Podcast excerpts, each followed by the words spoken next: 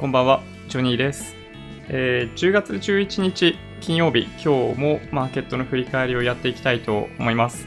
昨日はちょっと OBS のソフトが立ち上がらなくって、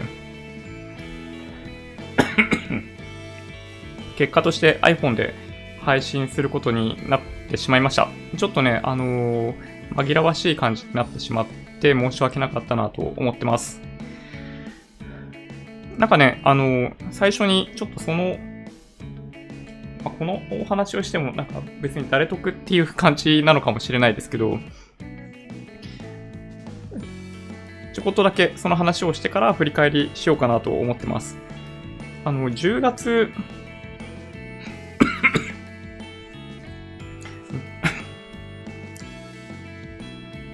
何日だっけな？あのー新しい MacOS のバージョンが配信され始めたんですよね。それが、3日前とかだったか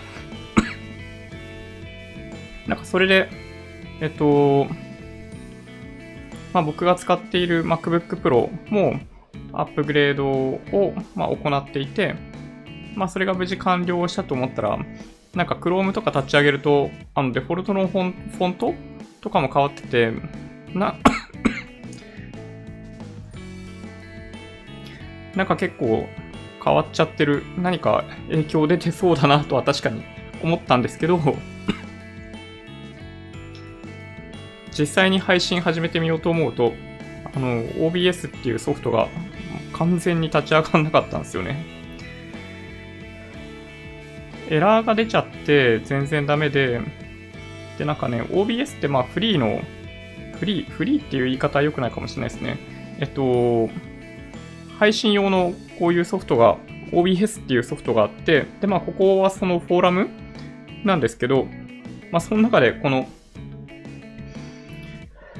MacOS10.15 のカタリナで、えっと、そのままだと立ち上がらないみたいなのがすでに、まあ議論に実は上がっていてですね、で、立ち上げる方法について、なんかコメントしてくれてる人がいてですね、なんか直接、この OBS のアップ、アプリケーションをあの立ち上げてあげて、まあ、引数に、えっとまあ、こういうのを渡してあげると、なんか大丈夫だよということを書いてくれてる人がいて、で、他にも、まあ、多分ね、この記事を見て、さらに別記事を書いてる、まあ、これ一時情報で、あの、この、ヒローサンズラボっていうところで、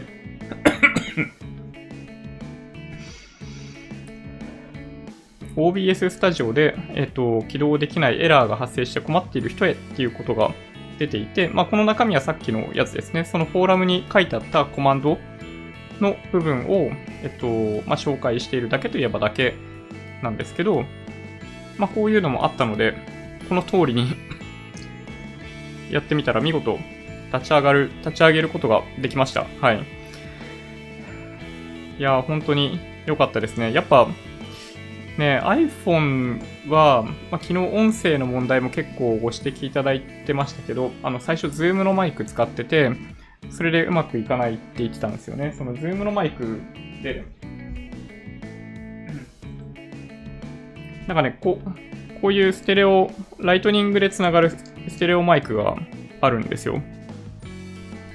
あの、上下左右から音拾うようなやつがあって、で、まあこれでやってたんだけど、なんかこれ使ってた時に、なんか前は大丈夫だったんだけど、ノイズがすごかったらしくて、で、まあそれを外してみたらうまく、なんだろう、配信できた。あの、ノイズも除いて配信できたみたいな感じになりました。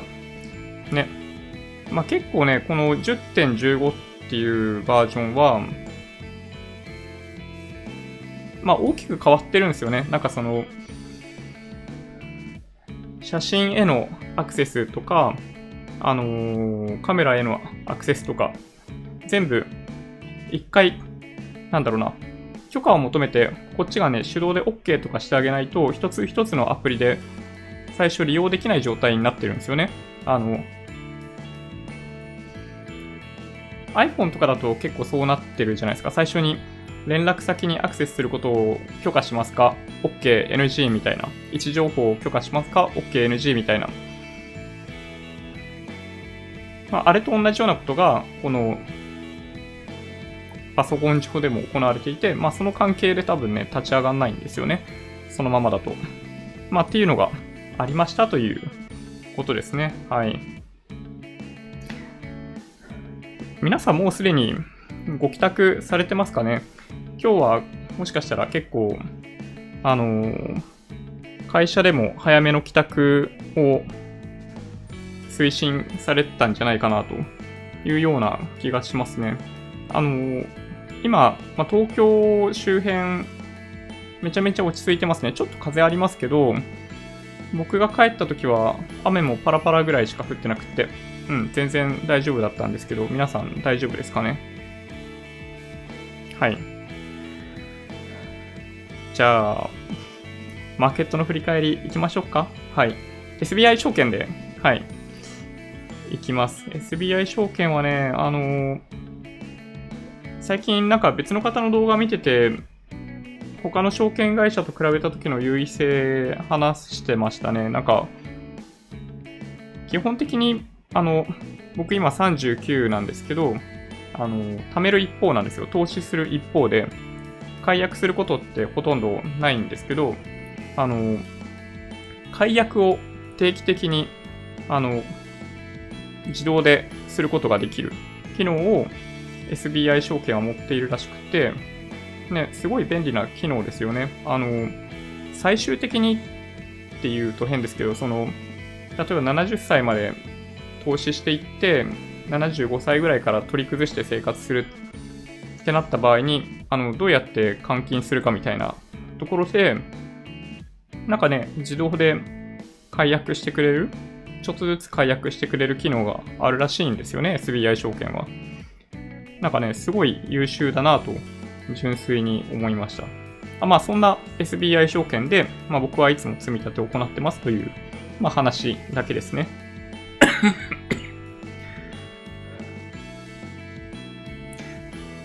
で、日経平均、めちゃめちゃ強かったですね、今日ね。2万1798円87銭。246円89銭プラス1.15%ってことで、日中も、えっと、非常に強い動きでしたね。えー、日足見ていくと、紫色の25日移動平均線を上回るように推移をしていて、あのー、まあ、支えられるように、へばりつくように25日移動平均線の下側を、まあ、ずっと日経平均の場合は推移してたんですけど、これで上に出た感じですね。はい。これはね、本当に素晴らしいなと思いました。うん。これ本当にね、いい動きで、これ前回のこの2万2000円を超えているところにチャレンジしに行く可能性もあるんじゃないかなと、個人的には思いますね。はい。あ、えっ、ー、とですね、その SBI 証券のなんか優位性、その定期的に解約する機能を持っているみたいな話をしていたのは、えっと、なんだっけな、マネーセンスっていうところのなんか男性2人がとにかくお金の話をひたすらしてくれる、あの、YouTube チャンネルでしたね。なんかすごい、あのー、共感するところが多いチャンネルだったので、まあ、多分出てきちゃうんでしょうね。だからね。いっぱいね。はい。いや、本当にすごい良かったですよ。はい。まあ、ちょっとね、まだしばらく、その、僕の場合、定期的に解約する動向みたいなことはないので、まあその頃にはまた状況変わってるかもしれないですけどね。まあ単純に機能面で見たときに、まあ、SBI 証券と楽天証券で今僕口座持ってるんですけど、まあやっぱり SBI 証券の方がちょっと使いやすいかなという気はします。まあね、複数証券使ってる方がいらっしゃったらちょっとご意見いただけると嬉しいですね。うん。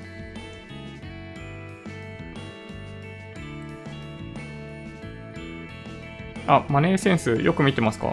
なんか、すごい、すごいなと思いましたね。あの喋ってる人、ね、あのー、なんだろう、しんしん反射的に言葉があんなに出てくるのすごいなと思いましたね。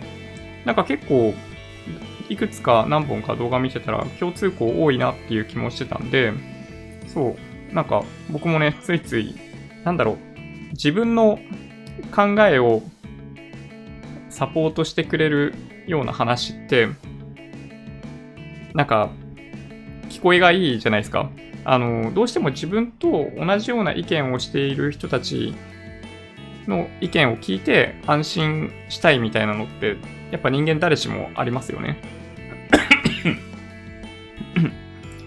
まあなんか、都合がいい情報を偏って聞いてしまうみたいな、あの、デメリットにもなりますけど、ね、あの、そうそう、あの、やっぱり、ある程度そういう形で自分が、なんだろう、まあ、そんなに間違ったことをしていないみたいな印象を持てるっていうのは、まあ、ちょっと、ちょっとした安心感ありますよね。はい。うん。うん。マネーセンスだったんじゃないかな。で、してたような気がしますね。ちょっと別のトピックの中でその話をしてたのかもしれないですけど。はい。ちょっとね、なかなかね、やっぱりその解約とかのことまで、まだね、気が回ってないっていうのがあって。うん。あの、それを聞いてびっくりしましたね。はい。やっぱね、でも本当にいろんなチャンネル見ると、うん、すごい面白いですね。で、トピックス1595.27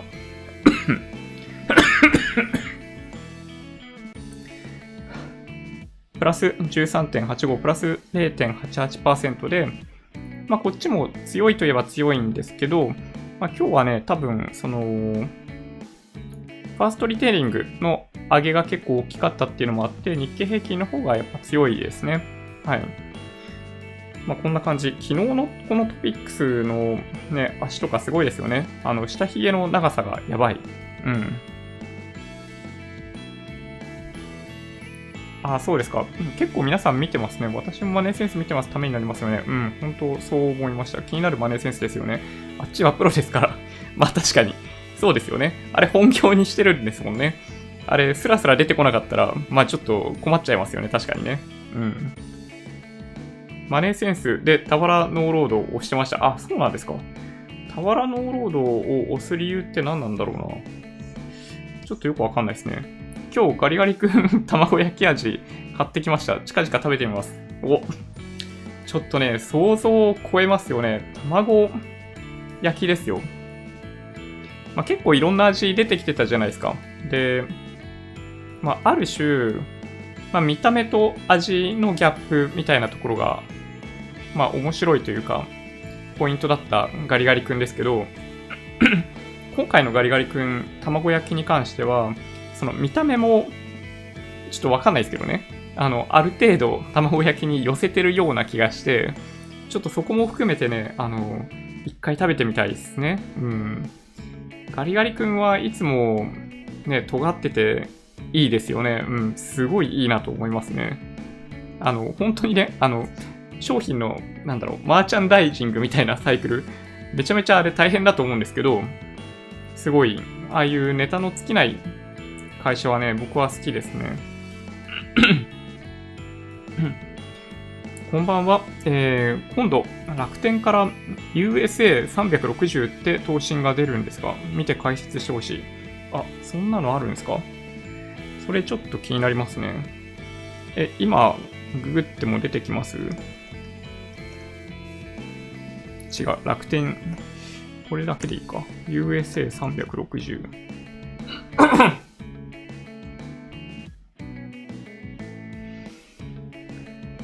なんかバランスファンドですかね。よいしょ。ちょっと見てみましょうか。楽天米国レバレッジバランスファンド爆誕。爆誕の爆、まあまあいいか。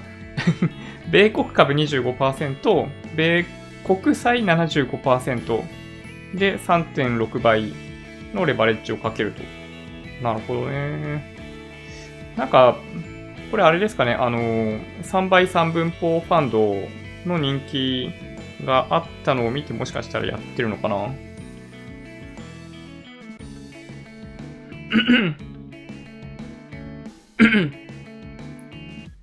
ちょっとね、まだね、喉のターンができてなくって、若干、あの、咳込んだりとかして申し訳ないです。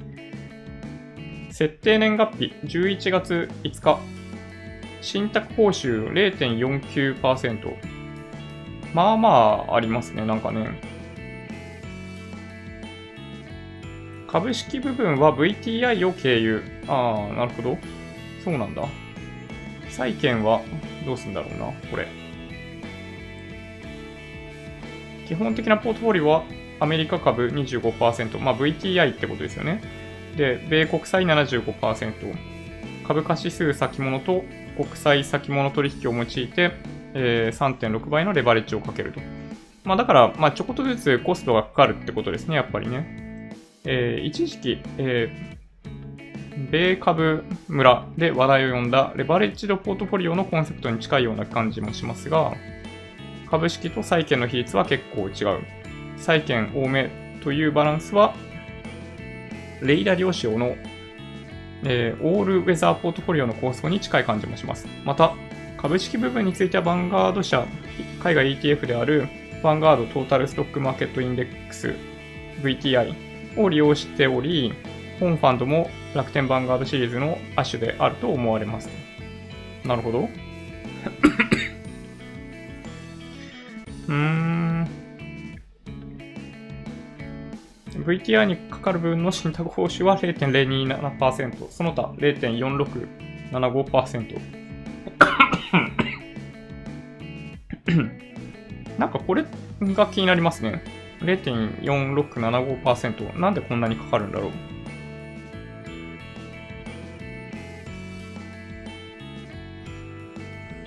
うん。なんでしょうね。ちょっと気になる。うん。ネーミングについて。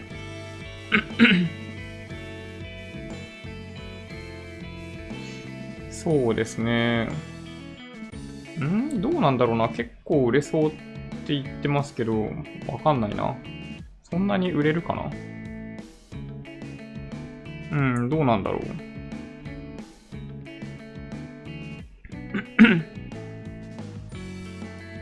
なるほど。3倍ファンドが売れたのに味を占めたか。うん、その可能性もある気がしますね。2匹目の土壌。まあそうですね。まあでも、ね、まあ、こういう会社はどんどん追いつけ、まあ差分をどうやって埋めるかとかしかないじゃないですからね。マネーセンスや新興国株式、タワラノーロードを進めてますがマイナスです。厳しいかも。ああ、マネーセンスは、結構新興国株式も進めてるんですね。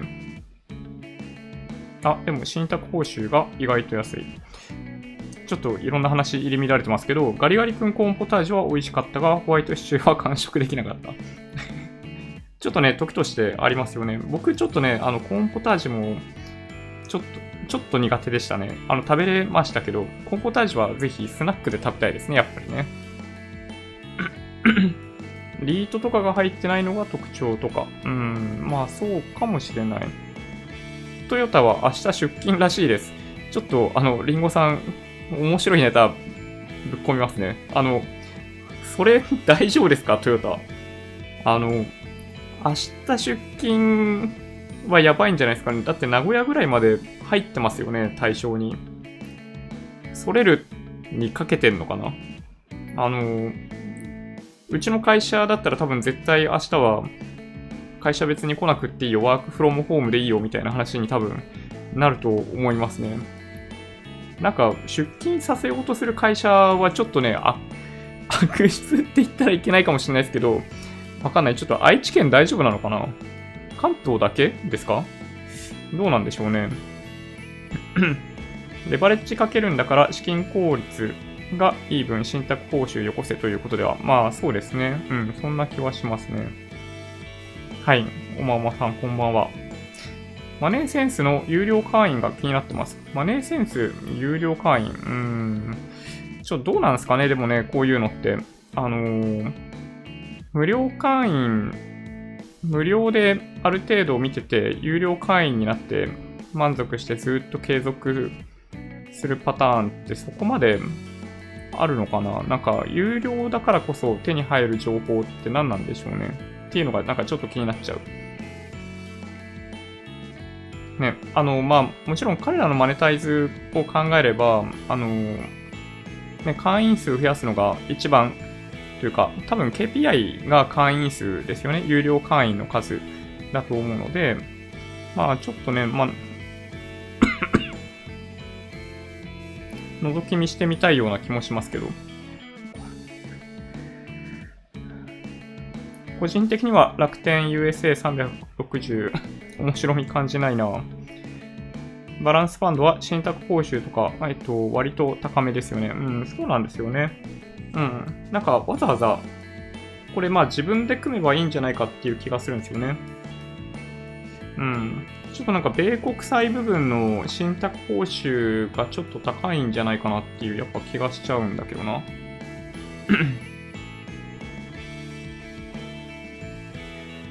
マネーセンスは全世界投資で7%目指してますからね。うん、全世界投資は僕もね、そうだと思うんですけど、7%って結構きついような気しますけどね、ややね。それってね、年平均ってことですよね。7%も取れんのかな？まあ、そこがあれですかね、あの ただ、YouTube で動画を見てるだけと、そうじゃないところの情報の違いなのかもしれないですけど、ね、どうなんだろうな。単純に三井住友 DC 日本リートインデックスが利回りいいと思いますが。まあね、そうなんですよね。まあ、リートはちょっとね、高すぎるっていう言い方はちょっとネガティブになっちゃいますけど、うん、パフォーマンス良すぎるんですよね。最近のリートちょっとね、やりすぎ感が若干あって怖いですね。あの、住宅とはまああんま関係ないとはいえ、うん、ちょっと警戒した方がいいかなとは思いますけどね。なんでこんなでかい台風の時、えー、出動させるのか理解不能。ね。怪我したらどうするんですかね。なんか、出勤させようとしているっていうことだけで、ね、今のこのご時世炎上しそうな気がするんだけどな。今、福岡ですら 暴風警報出てるぐらい、福岡、暴風警報出てるんですね。異常な状況ですからね、日本全域、ところどころ警報出てます。そうか、やばいですね。皆さん結構、あれですかね、明日1日日曜日ぐらいまでは、あの、自宅に入れるぐらいの、なんか、蓄えしました？なんか、お風呂にお湯張った方がいいとか、結構、ガタガタする窓の場合、まあ危なかったりとか、外から物が飛んできそうなところの場合、窓は本当に割れちゃう可能性あったりするんで、あの、ガムテープというか、養生テープみたいなやつで、一応なんか割れた時用の対策した方がいいとか、結構そういう話も来てますよね。あの、うちはやってないんですけど、うん。うちはね、目の前が道路とかでもないので、あんまそういうケースないかなとは思うんですけどね。まあ、ただ、上から物が落っこってくるとかなんかありえますよね。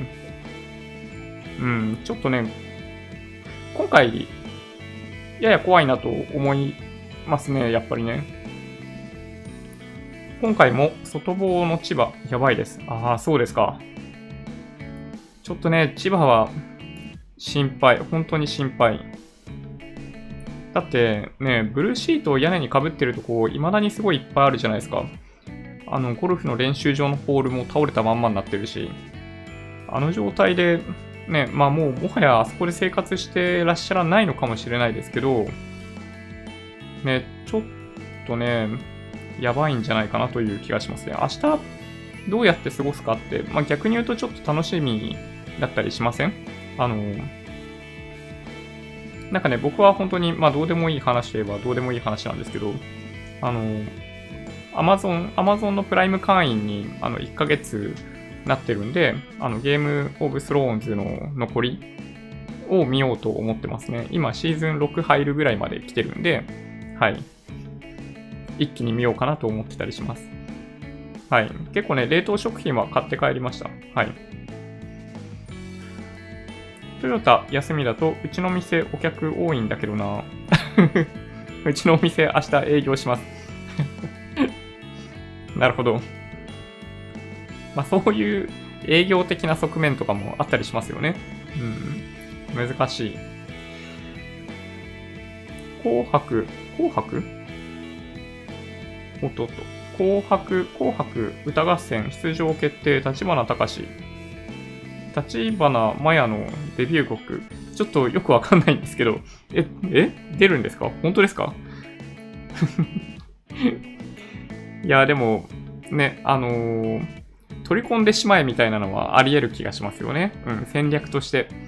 あの、敵と敵対するんではなく、むしろ取り込めっていうやつですよね。はい。有料会員はいろいろ情報あります。マネーセンスですよね。そうなんだ。他にも動画ちょろちょろ上がってるようですが。うーん。有料の、有料会員の内容怖いですね。操作されてる感が。まあね、そのなんかど、どれもそうっちゃそうなんですよね。なんか過去にね、あのメールマガジン の有料会員1個だけあったことあるんですけど、うん、なんかね、すぐやめちゃいましたね。理由は、なんかさほど有益な感じの情報じゃなかったってことですね。あの、投資関係ないメルマガだったんですけど、なんかね、無料、無料の範囲の中で見ている時の期待値が、ちょっとね、高くなりすぎて、有料会員になった時に、ちょっとね、がっかりしたんですよね。まあ、なんでもそうですけど、期待値のコントロールってね、重要ですよね。あの、今ちょうど会社評価期間だったりするんですけど、まあ、12月に賞与とか昇給とかが決まって伝えないといけないだけに、あの、今の段階からある程度こんぐらいになりそうだよとか、あの、良さそうとか悪そうとか、ある程度ね、期待値コントロールしとかないと難しいですよね。なんかコンテンツは本当に結構そういうとこ強いなと思ってて、なんかタイトルで釣ろうと思えばいくらでもこの YouTube の動画も釣れるじゃないですか。うん。だけど、ね、それやると、あの、結局がっかり感しか残んないし、あの、まあ、ユーザーがどこでドロップするかしかないんですよね。タイトルですると、その最初だけ再生されるけど、再生時間伸びないみたいな感じになっちゃうわけじゃないですか。だから、うまくバランス取るために、その、YouTube のコンテンツもタイトルをやっぱりその中身の内容に合ってるようなものにしないといけないし、あの、中身についてもそれなりにきちんと伝えていかないといけないみたいな、ね、側面あったりするんで、まあ、有料会員はね、非常に難しいなと、僕はね、やっぱ思いますね。やっぱかなり高い期待を持って入ってきてしまうような気がするんでね。はい。まあ、だから、ね、もしかしたら、ね、300円とかそういう感じで、あの、昔 i モードとかがすごいやってたようなそのレテンビジネス、まあ今今だとサブスクとか言われますけど、まあ、そういうのをやるのがいいのかもしれないですけどね。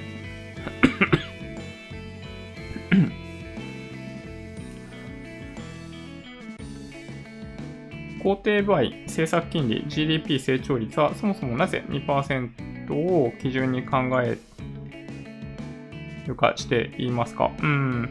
2%っていうところがどっから来るかっていうのは、えっと、まあ、まあ、他の国がみたいなのももちろんあると思うんですけど、物価上昇、ね、どっかだけ高いとか低いとかあるとっていうのもあるんですけど、まあ、僕が理解している範囲でいくと、あのー、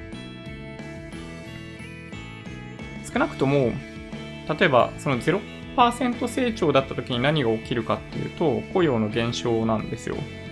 それっていうのは、例えばその日本全体で100っていうものを作らないといけない時に、100人がその100っていうのを作っていたっていうのが、例えば今年あって、ゼロ成長だと、来年も100作ればいいだけなんですけど、100作るのに、来年だと、あの、100人じゃなくて99人で大丈夫なんですよね。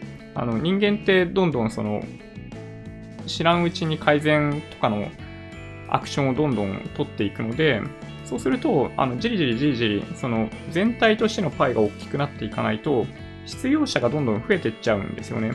だから、あの、人間ほっといたとしても、1%分ぐらい、その生産性が改善していくっていうふうに僕は理解していて、なので、あの、どんなに低くっても、あの、1%以上の成長をしていないと、あの、失業者っていうのが増えちゃう。みたいなところが、やっぱ一つあるかなと思いますね。うん。どうなんでしょうね。まあ2%をターゲットにする理由って他に何があるのかな？ね。どうなんだろう。はい。ちょっとね、ご意見いただけると嬉しいなと思います。やばい、ちょっとね、えっと、チャット乗り遅れてきている。わかんない。えっと、有料会員でも、えー、ん？ちょっと待ってください。有料会員でも全てを当てにしてはいけない。投資は結局自己責任ですので推奨しないものも私は投資しています。なるほど。まあでもね、ほんとそうですよね。あの、ね、あの、いいいと思います。本当に。あの、裏を、なんだろうな。あの、何が正解って本当にないので、あの、純粋にリスクを避けようとしてるだけだったりするじゃないですか。だけど、ね、やっぱりその個別銘柄でこの会社もっと成長するって分かっているものがあれば、ね、全力でそこに行った方がいいに決まっているし、あの信用取引でレバレッジかけてもうやるんでもよかったりするわけじゃないですか。上がるか下がるかがもし分か分かるんであれば。ね。なので、本当に、まあ、最終的にはやっぱ自己責任ですもんね。どんな情報を得ていたとしても、今日帰ってきたら家のマンションは暴風対策されてびっくりしました。ああ、素晴らしいですね。まあ、マンションはね、そういうちょっと安心感がありますよね。管理組合があるっていうね。道民なので、外の台風準備ぐらいしたぐらいで、あとは不要だなって感じですね。うん、なるほど。そうか。北海道から見ていらっしゃるんですね。うーん。まあね、今回の台風、あの、なんだろう、関東をかすめ取るように、なんか、動きそうなんで、まあ、確かに、東北、北海道は大丈夫かもしれないですね。まあ、ただ、あの、これ逆かこう画面上こういう風な回転がいいのかな。風の向きからするとね、あの東北はやっぱりその海からの強い風が入ってくるかもしれないんで、大変かもしれないですね。うん。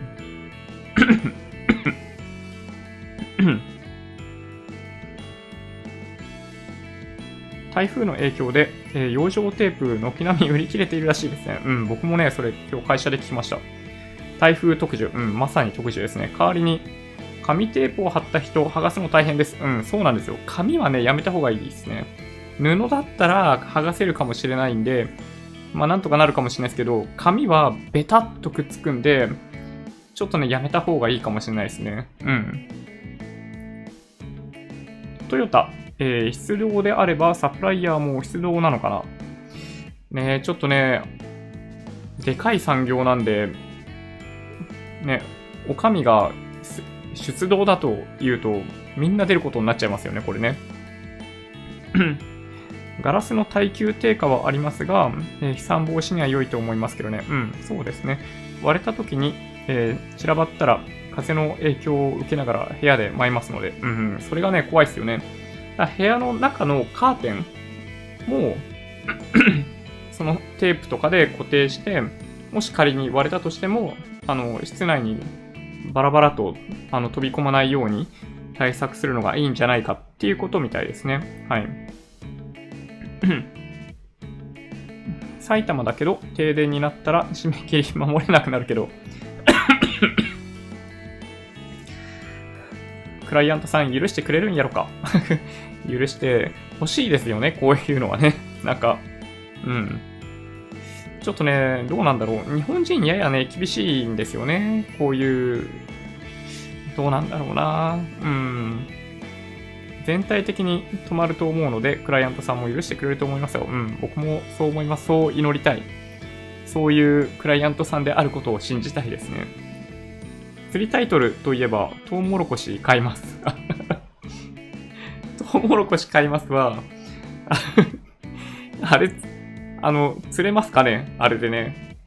ちょっと、自分で人に後に言われてびっくりしましたね。うん。いやーもう本当に、トウモロコシ買いますよね。本当あの、安倍さんの言葉を載せてしまうというね、ちょっと失態ですね。トウモロコシ持ってればよかったんですけど、持ってなかったっていうのはね、本当に失敗でしたね。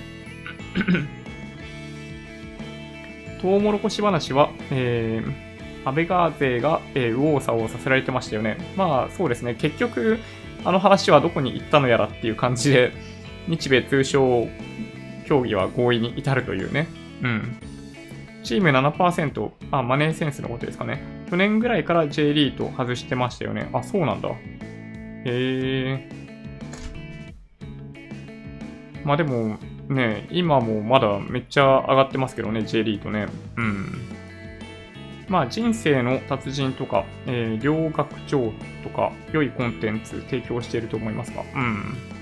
まあそうですね。まあ他の、そうですね、動画も、そう、僕もね、まあまあ見るといえば見るんですけど、ちょっとね、あのー、ガジェット系とか、ガジェット系とか、あの、F1 とかそういうのを比較的よく見るタイプなので、意外とね、投資系そこまで見てないんですよね、実はね。束増資、えー、小人株式。なるほど。了解です。ちょっとね、見てみようかな。今日、ダウ平均めちゃめちゃ上げている。なんと、そうなの？ああ、本当だ。すごいですね。寄り付き直後からプラス300ドル。絶好調じゃないですか。なるほど。まあ、トランプさんがね、本当に、米中協議うまくいきそうだみたいな雰囲気、ね、醸し出してますからね。チーム7%はインデックス中心ですので、個別株は、えー、指揮法を見て銘柄を探さなきゃいけない。最近だと、えー、鎌倉新書買ったら、えー、貸株金利4%、試合が悪くても買える銘柄あります。ああ、なるほどね。まあ、そういう貸借倍率がものすごい偏っているところに、まあ、勝負かけに行くみたいな。なるほど。物価上昇率2%ですが、ジョニーさんのおっしゃる通りで、それが正解です。ああ、そうですか。ありがとうございます。でも、えっと、日銀ウェブサイト、黒田総裁のコメントでは、欧米が2%にしているから、と公式に書かれています。外れてはいないけど、当たってもいませんね。まあ、ちょっと理由としては、どうかなって感じですよね、やっぱりね。うん。あの、まあ、物価上昇率は、だから、まあ、ある種もうちょっと高くても本当はいいかなと思ってて、あの、なんだろう。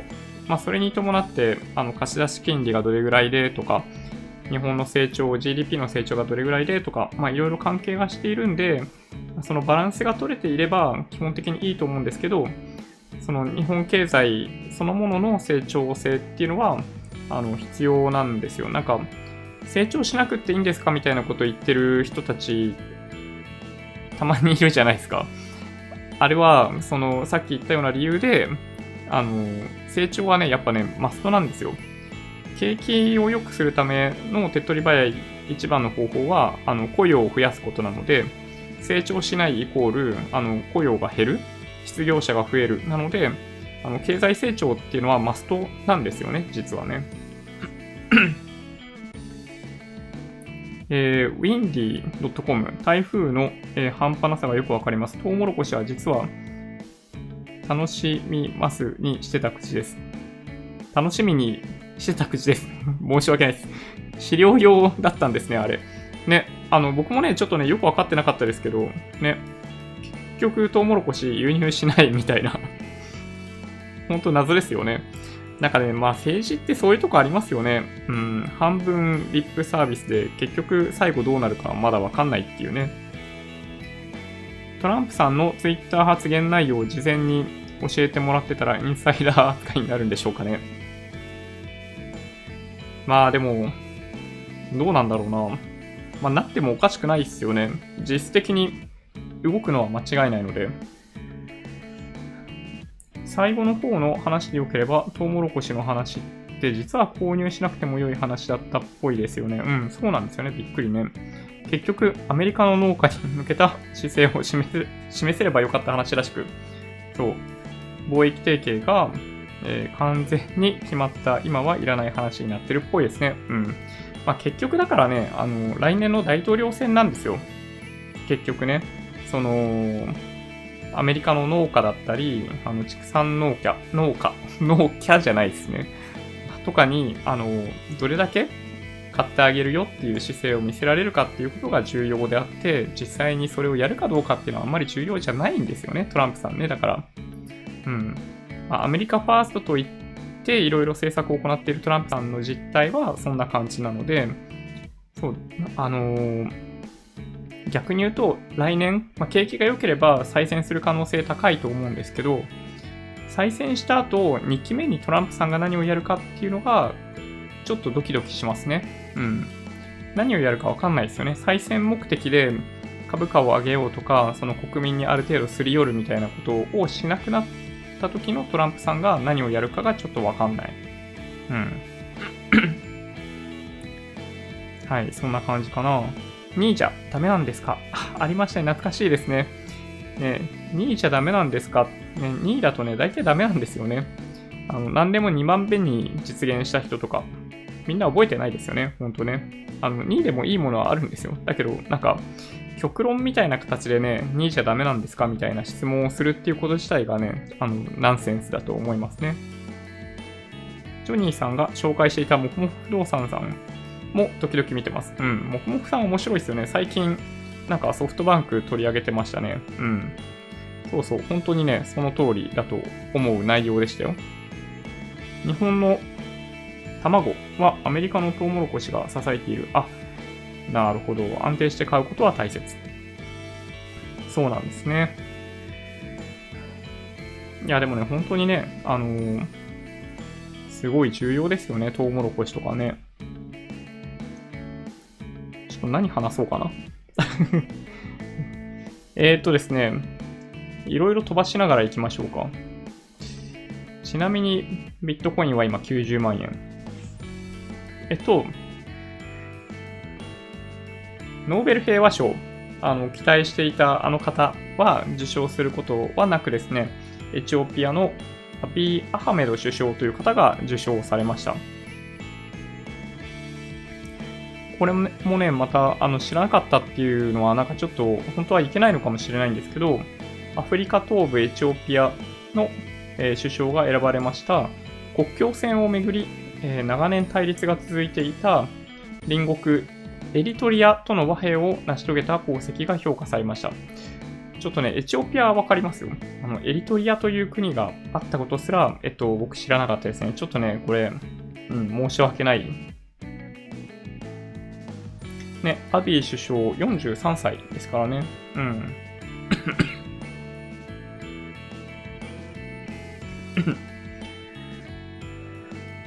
なんかね、あの、この記事、エピソードっぽいことも書いてあって、なんか面白いですよ。はい。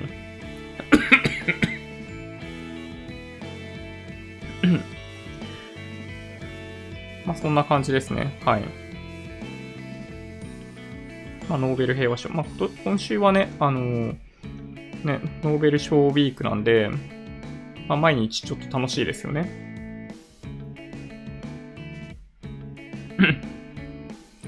えっと、そのもトウモロコシは日本がアメリカから買う1年分の量を前倒しで買っただけ。あー、そうなんだ。ん？そういうこと？なるほど、そうなんだ。うーん。政治経済学者の巨人、宗教社会科学者でもある小室直樹博士をご存知ですか？おすすめですかいや、知らないですね。気になる。見てみようかな。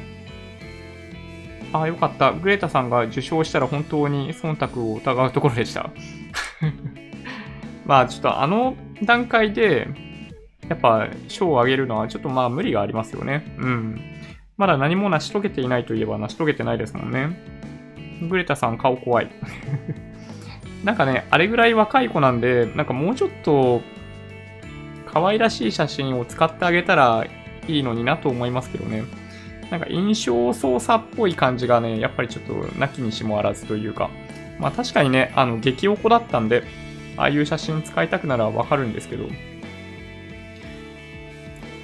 リチウムというのは、という物質はバッテリーだけじゃなく、コンクリートの補修でも有力な物質。あ、そうなんですね。もっと活用する技術開発があるといいですね。そうなんだ。リチウム。そうか。リチウムね。リチウムって、そうなんだ。ちょっとね、全然僕、本当に、あの、そういうの詳しくないんですけど、国連に行ったユタポン、無事国に帰れたんかな？うーん、どうなんですかねまだニューヨークにいるんじゃないですかそしたら。ちょっとね、謎ですね、本当にね。で、今日ちょっと、まあ、震撼したというか、まあ、マーケットを揺るがしかねなかいニュースかなと思ったんですけどね、これね。イランのタンカーがサウジ沖で、えー、爆発ミサイル2発の攻撃と国営メディア。そうこれ結構、ね、びっくりというか、まあ仕返しですよね、これね。イラン国営石油が所有する石油タンカーがミサイル2発による攻撃を受けたと報じた。イラン外務省も攻撃を確認した。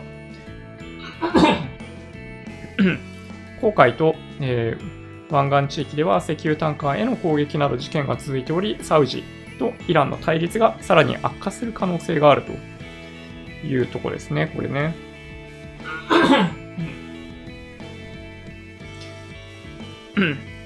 なるほど。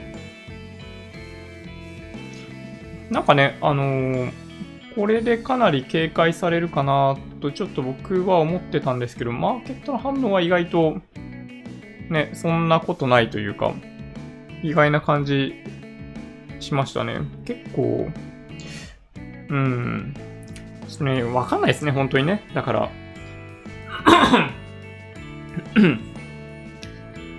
まあ、イランとサウジアラビアは、ね、仲悪いんで、まあ、サウジアラビア、まあ、まあいいか。まあ、この二国間はもう、ちょっとね、仲良くなるのは実質的に無理じゃないかと思うんで、はい。で、で、トランプさんですよね。そう。えっと、まあ、これ NHK ニュースウェブなんですけど、うまくいってるとおっしゃってます。米中貿易閣僚級協議。で、なんか自分も出るよみたいなことを言ってましたね。明日かなんかの時に、うん、俺が会談するぜみたいな感じみたいですよ。はい。なんかうまくいっているっていうのは、あの全体合意ではなく部分合意のあくまで話なんですけど、あのまあ、合意に至ることが難しそうな範囲はちょっとさておき、それ以外の部分っていうのを、まあ、合意できるかどうかですね。で、関税が25%のところを30%に引き上げる可能性が今後あるので、まあこの部分合意によって、まあ、それが、まあ、至らないというか、関税引き上げされないみたいな結論になることをマーケットは今期待してますね。なので。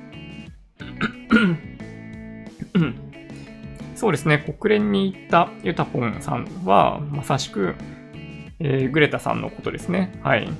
地球温暖化に起こってる人です。はい。サウジアラビアはね、ちょっとね、怖いっちゃ怖いっすよね、やっぱりね。まあ、アラブの盟主、サウジアラビアと、まあ、イランの対立っていうのはね、まあ、難しいですね。解決できないと僕は思いますけどね。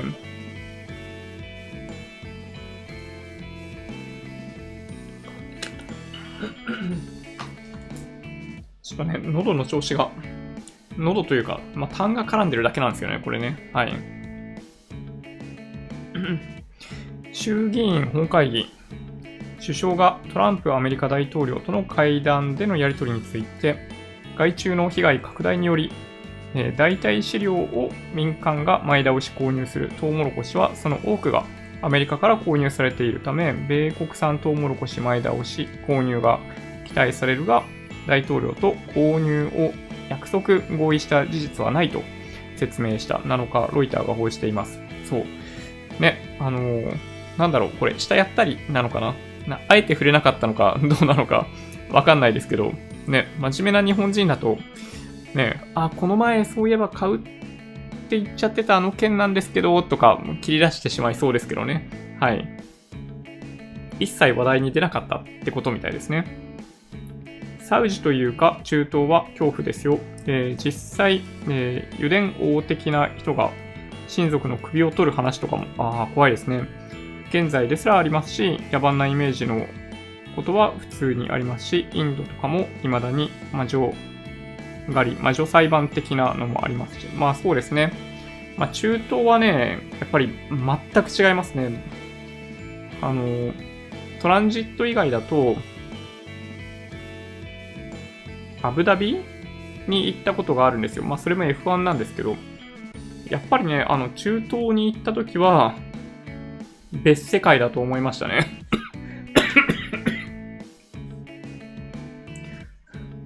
なんか欧米の国に行っても全然そんなに大きく違う感じしないんですけど、やっぱね、中東に行った時はね、すごい違うなと思いましたね。なんか雰囲気まるで違うんですよ。うん。ちょっとね、夜、そのアブダビの F1 って夜開催されるんですけど、夜一人でね、あの、外歩いてるのちょっと怖いなと思いましたね。まあ、アブダビとかって あの、UAE の中だとドバイが一番有名ですけど、あの、なんだろう、労働者をね、海外からいっぱい入れてるんですよね。あの、インドとかパキスタンとかそういうところからものすごい人が入ってきてて、まあ、彼らはだから、いわゆる純粋な労働者として、まあ、掃除やってたり、タクシードライバーやったりするんですけど、その、いわゆるあの、民族衣装というか、白いのを着ている、すごいあの、なんか、かっこいいアラブの人のイメージあるじゃないですか。ああいう人たちとの貧富の差は多分ね、ものすごい大きいと思いますね。なので、まあなんかね、すごいいい国なんですよ。あのー、豊かで、すごいいい国だと思うんですけど、あの、ふと目をその光が当たってる部分じゃないところに映してみると結構そういう風に見えるんですよね。なので、そう、あの、アブダビ、ドバイは、まあその中東の中ではかなり安全だと思うし、まあ観光地化されてるんで大丈夫だと思うんですけど、あの、欧米とは全く違う雰囲気なので、まあ僕の中ではすごい印象的でしたね。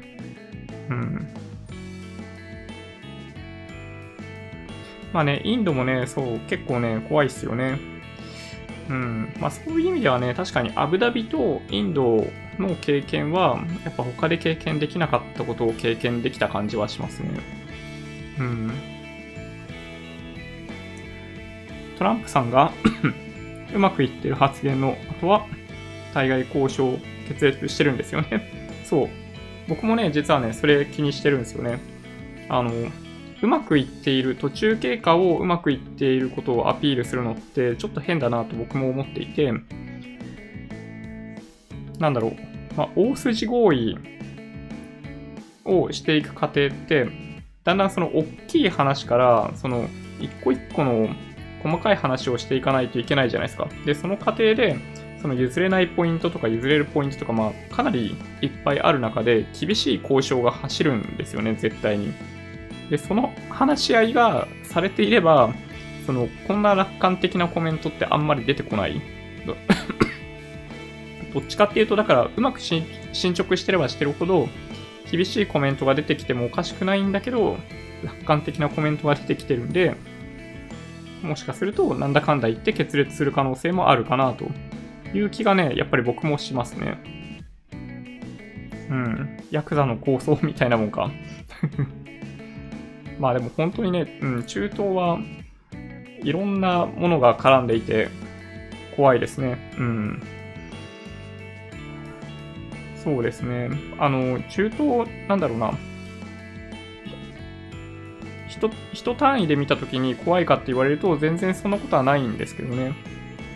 日本に来ている、あの、イラン人とかイラク人とか、もうみんな別に全然悪い人いないというか、なんかどっちかっていうとおちゃらけてて面白い人がすごい多いので、なんかどうしてもね、国家としてなると、いろんな対立見ますよね。まあ、それ、まあ、それはある種、韓国とかもまあ一緒ですけどね。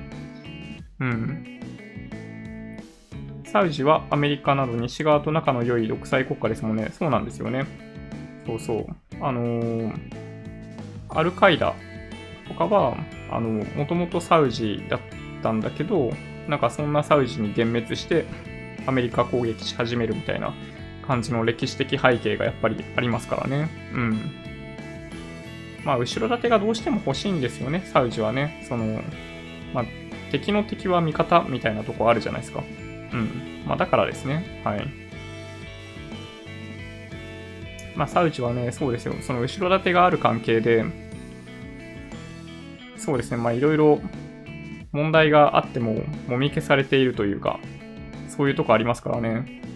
米中問題がうまくいってほしいです。新興国関連が安定しないです。まあそうですね。まあ、信用収縮というか、その過剰流動性の流れの動きの中で、真っ先に資金が引き上げられるのってやっぱり新興国なんですよね。だから、あの、こういうタイミングだと、そう、新興国への投資ってちょっと難しいなと思いますね。ドバイはパトカーがスーパーカー。あ、そうなんですね。あの、知らなかった。へえ。もう本当にね、すごい国ですよね。UAE というか。まあ、あそこもね、あの、アラブ首長国連邦、未だにそういう感じなんですよ。だから、統治のされ方が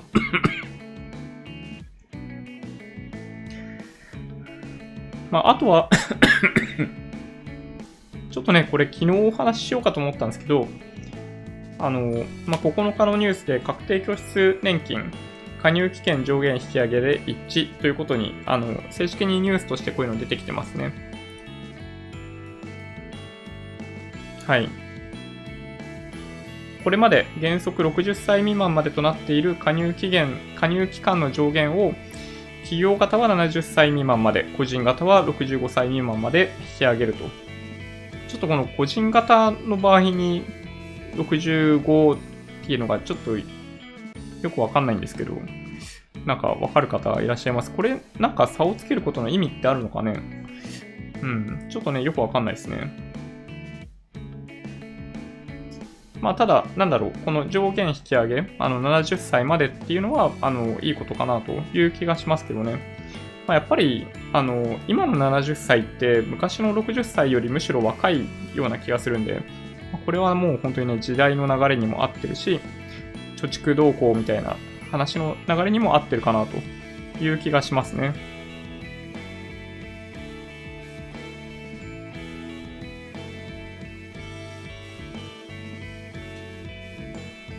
あとは、えっと、そうですね、日本も無限のエネルギーが湧けばな。まあ確かにね、ちょっとまあ難しいですね。エネルギー大国が必ずしもうまくいってるかと言われると言ってなかったりとかもするんで、ね、まあシンガポールみたいな国家が繁栄したりとかもあるじゃないですか。なので、うん、まあ難しいとこですね、こういうのはね。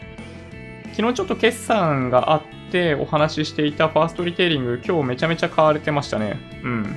びっくりするほど買われてました。昨日ちょっとお話ししていたように、あのー、やっぱ、ファーストリテイリングが世界の中でも、あのー、トップクラスの、まあ、ファストファッションってその頃も言うべきなのかどうかわかんないですけど、のビジネスを展開する企業の一つになる可能性が僕はあるような気がしますね。あの、知名度どんどん上がってってるし、あの、当初こそ、展開に失敗したようなとこありましたけど、そう、今は本当にアメリカでも、あの、アジア圏でもユニクロの知名度かなり高い。まあ、ユニクロ決してそこまで安いわけじゃないんですけど、海外の物価で見てみたときには。まあ、だけど、ね、日本国内で見たときにも、ものすごい人気がありますよね。あの、メルカリで最も、あの、流通しているものが何かっ言われると、なんかどうもね、ユニクロの服らしいですよ。ちょっとね、意外だったんですよね。ユニクロの服だったら買えばいいじゃんって僕思ったんですけど、なんかね、そうらしいです。これね、ちょっとね、驚き。そうでもね、本当にファーストリテイリング、ユニクロは 有望な気がしますね、これね。退職金控除の扱いはどうなるんだろう。うん。どうなんですかね。まあ、いつ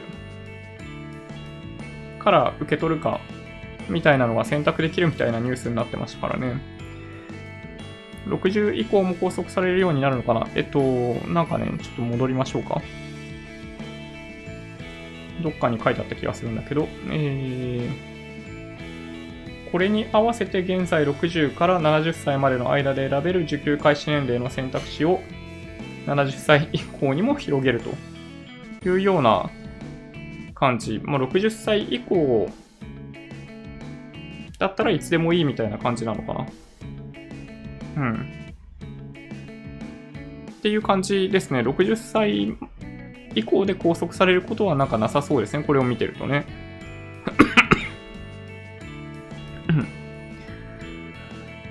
定年を70に引き上げようという雰囲気が、うんうん。まあわかりますね。まあ、ただね、まあ、定年っていう概念は、あの、できるだけ早くなくした方がいいんじゃないかなと僕は思うんですよね、実はね。あの、辞めたい時に辞める方式の方がいいような気がします。より長い期間働きたいんであれば、働くことができるような社会づくりの方が重要な気がしていて、早く辞めたい人は早く辞めればいいし、ずっと働きたい人はずっと働けばいいし、で、その時のパフォーマンスに応じた、そのサラリーだったり、なんだったりっていうのがもらえるような、その社会的な仕組み作りっていうのが、やっぱ重要かなと思いますね。うん。ユニクロの海外事業は懐疑的だったけど、確かに今は安定感ありますね。うん、そうなんですよね。ね、最初本当ニューヨークでどうなるかっていうとこありましたけど、ね、今はむしろユニクロの T シャツ、外国人も結構喜んでき着てたりするんで、そう、気がつけばめちゃめちゃ認知されてましたね。うん。イデコ、掛け金少なすぎ、せめて2倍にしてほしい。まあそうですね、僕も1ヶ月2万3000円なので、そう。まあ、ちょっと全体で最適化してほしいですね。イデコと NISA 含めて、あの、全体的に金額をどうするかっていうのを、まあまあ単純に引き上げてくれればそれでいいと言えばいいんですけどね。うん。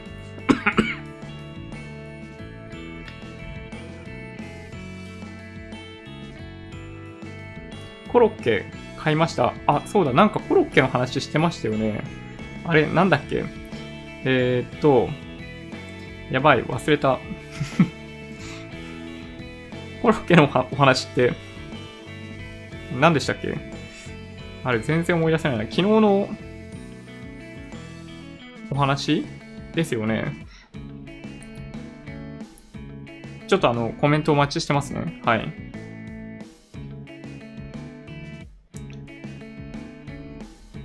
えっと、来週15日火曜日なわけですけど、えっと、Google のイベントがあるんですよね。そう。iPhone 苦手な人結構いると思うんですよ。まあ、Android の方がいいとか、まあ、いろんな理由あると思うんですけど、まあ、Galaxy とかハイエンドのマシンあると思うんですが、あの、僕は Pixel をお勧めするんですよね。このカラーリングとかも含めてすごい、なんかカジュアルですごいいいんじゃないかなという気がします。あの、Pixel 3は高すぎてね、ちょっと売れなかったらしいんですよ。だけど、そうやっぱね、マシンのスペックは結構良くって、ソフトウェアもやっぱ優秀で、あの、利用してる人たちはみんな結構満足度高いんですよね。まあ、というのもあるので、来週のイベント楽しみにしてます。まあ、あとは、そのネストっていう、その、なんだ、センサーとかついてたりっていう、まあ、そういうデバイスの話とか、Pixelbook とか、まあ、出るんじゃないかとか、まあ、いくつか言われてるのがあるんで、まあ、この辺、Google のイベントを楽しみにしてます、みたいなとこですね。あ、続いてる。コロッケ買いましたよ。今は台風のお楽しみに買った唐揚げを温めてます なんかね、僕もね、あの、唐揚げくんじゃないんですけど、あの、唐揚げ買いました。セブンの冷凍食品、なんか優秀で美味しいんですよ。明日一日中会社、会社じゃない。恐ろしいですね。会社って言葉が出てくる。自宅にいても大丈夫なように冷凍食品いくつかね、買いました。うん。なんかね、楽しみですよね。で、あとは、なんか、アンカーのプロジェクターとか出てたんで、なんか興味ある人は見てもらえるといいかも。これなんかね、4000オフとかになってて、3万5000円ぐらいなのかなそうですね。みたいな価格になっていて、非常にお買い得な気がします。なんかプロジェクターってこんなもんで買えるんですね、今ね。なんか昔、その 3M のそのモバイルプロジェクターをあの個人的に買って会社で使ったりとかしてたんですけど、うん、プロジェクターはね、ちっちゃくって、ちっちゃいプロジェクターはすごい使い勝手がいいですね。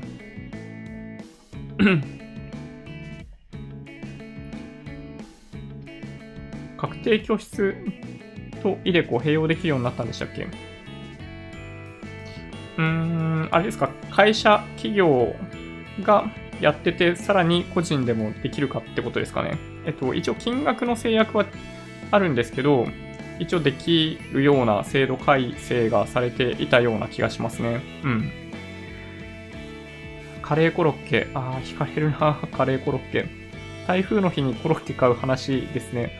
もともと去年の関西であった台風の日にツイッターとかで準備できなかった人がコロッケだけあったので購入しました。から流行った。ああ、そうなんですね。うん、カレーコロッケとか、カレーパンとか、なんか、ね、聞くと食べたくなりますね。台風だとコロッケがスーパーでたくさん売れると嫁が言ってた。ああ、すごい不思議ですね。セブンは美味しいですよね。うん。僕はね、セブン推しですね。自分はピクセル派なので、ピクセル4を買うか迷ってます。あ 欲しい。僕もね、めちゃめちゃ欲しいですね。ちょっと2台目のスマホとして買ってしまいたくなるほど欲しいですね、正直言うと。そんな感じかな？うん、そんな感じだね。まあ、来週の見通しとか、まあ、今週の振り返りみたいなお話は、あの、まあ、明日か明後日にしようかなと思ったりするんで、えっ、と、まあ、その時にまた見ていただけると嬉しいなと思ってます。で、明日の F1 は、あの、キャンセルされて、明後日日曜日の、何時なんだろうな。決勝の3時間前に、えっと、予選が終わるのかな開始される？みたいなスケジュールに変更されてますね。なので、そう、明日ね、家の中にこもりっきりだから、なんか F1 とか見れたら本当は最強だったんですけど、そう、すごいね、残念なんですよね。そう、だから明日は、やっぱり、その、映画とか、ドラマとか見ながら、なんかちょっと家でいろいろやってみたいなと思ってます。はい。そんな感じかな？